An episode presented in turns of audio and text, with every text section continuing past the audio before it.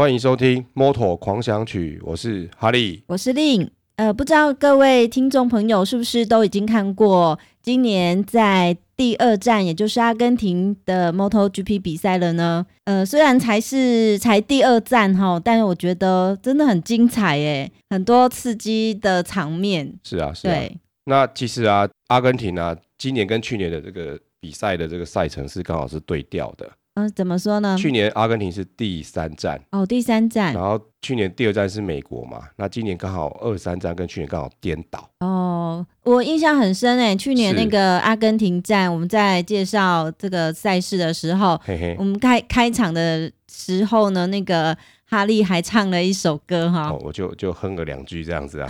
今年还要再来一曲吗？啊，今年就不献丑啦。哦，这样子。哎，所以啊，去年的时候我们。开场的时候，我们有介绍一些阿根廷相关的一些故事啊，uh huh. 那也有介绍这首《别为我哭泣阿根廷》这首歌，嗯、那也有讲到这部电影嘛。那各位有兴趣的话，一样是在我们去年的节目当中可以收听到这一集啊。去年其实我们很多站我们都有介绍到这个国家，或者这个国家赛道附近有有一些相关的世界遗产呐。那去年的时候，我们阿根廷的部分是我们没有提到。那我们今年讲到阿根廷这一站的时候，我们来聊一下阿根廷的一些世界遗产。是。那阿根廷它其实世界遗产也是蛮多的，它其实有九项世界遗产。哦，那也不少哎。这些世界文化遗产它的分类，它分成两大类啦。嗯哼。一个就是算是文化类的。嗯哼。那一个一个算是自然类的。嗯哼。我们在网站上是有有连接的，就是 Wiki 的这个世界遗产的一些 Wiki 的相关资料啊。那各位听众可以就是在网站上面透过这个连接回去看看到底有哪些世界遗产啊。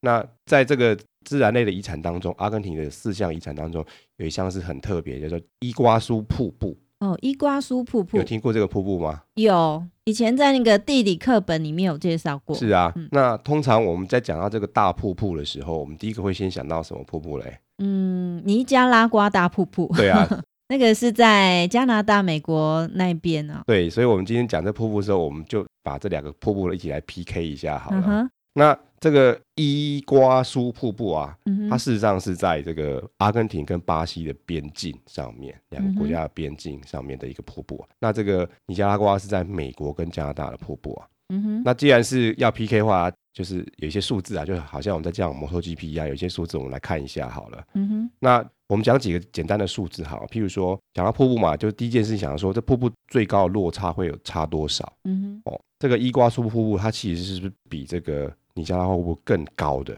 就是它落差是更大的，啊。尼加拉瓜大瀑布大概是有五十一公尺左右。啊，公尺是吗？对，五十一公尺。最高就是最大的那个落差只有五十一公尺。嗯、那这个哦，这好难念哦，伊瓜苏瀑布哈，哦嗯、伊瓜苏它有八十二公尺啊。哦，非常的。对，是比较高，所以，所以我在 Wiki 做功课的时候啊，就发现说有一个很有趣的事情啊，就是说美国一个总统叫做小罗斯福嘛，嗯哼，他太太叫做罗，就是第一夫人嘛，对，所以这第一夫人她去看到了这个。伊瓜苏瀑布之后，他就很感叹的，就说啊，啊，他说啊，可怜的尼加拉瓜瀑布啊，就是就是说，看起来就是他们的尼加拉瓜瀑布比这个伊瓜苏瀑布看起来略逊一筹这样子，啊、哦，可能那个声势立刻就比下去了，对啊，就就当场就那边感叹起来了，啊、哦，那可是它的这个平均的这个就是流流量啦，嗯、就是譬如说每秒有多少水流，它整年这样做个平均之后啊，嗯、它的单位就是每秒有多少立方公尺的水流过，以这一点来说。伊瓜苏瀑布，它其实也是比这个尼加拉瓜瀑布来更多的，嗯哼哼，所以伊瓜苏瀑布大概是每秒可以到两千四百公尺每秒这样子啊，立方公尺每秒，总之很大，气势很旺盛。对，然后这个尼加拉瓜瀑布它只有一千七百四十六每秒立方公尺的平均的水流啊，嗯，那以宽度来说，其实伊瓜苏瀑布它也是比这个尼加拉瓜瀑布更大，它大概快它两倍的宽度这样子啊。嗯所以伊瓜苏瀑布大概是两千七百公尺，两公里多这样子啊。尼加拉瓜瀑布大概是一点二公里左右。嗯哼，这也难怪当时的小罗斯福总统的夫人看到了这个瀑布，会觉得说、嗯、啊，就有一点。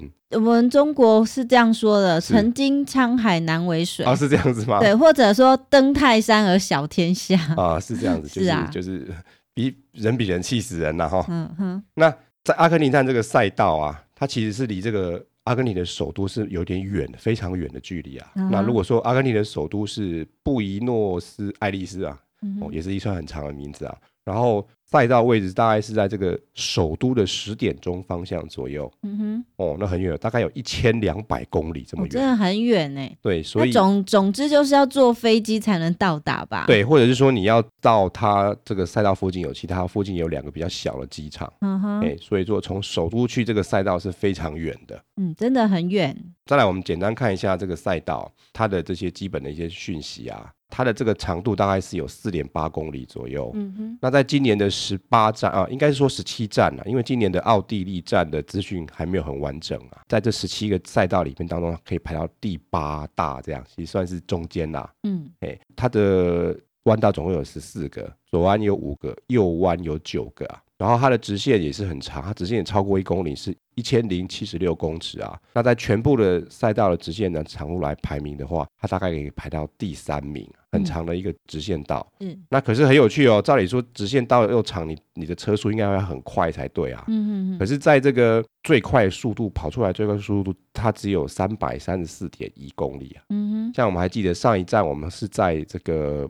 卡达嘛，对，卡达，我记得它的长度是第二长的长度啊，嗯，然后它跑出来是第二整年度第二快的速度是三百五十公里左右啊，哦，可是这这次在一到了阿根廷之后，它的赛道它的这直线是比较短，哎、欸，对不起，我说错，它直线是比较长一点，可是其实它的速度没有那么快，很有趣的地方啊。所以以这个以这个赛道的最快速度来说，它只排到全部的赛道当中的第八块，所以也算是中间呐。嗯嗯。所以这个阿根廷这赛道算是一个很特别的地方，就是说它的大小跟它的直线跑出来速度，在整年度的这个赛道来说，都算是属于中间的一个赛道。是，其实讲到阿根廷哦，是南美洲嘛。其实我有一个朋友啊，他曾经在大学时代呢，就是到南美洲做那个交换学生。嘿，那我听过他讲说，哎，在南美洲啊，那个人力真的很便宜哦。是，一般的家庭哦，都可以请得起三到五个那种佣人，这样子，就是帮忙打扫啊，嗯、好打扫一个，然后带小孩一个，哦，煮菜一个，等等等。其实日子非常好过哎，可能他们这个国家的天然资源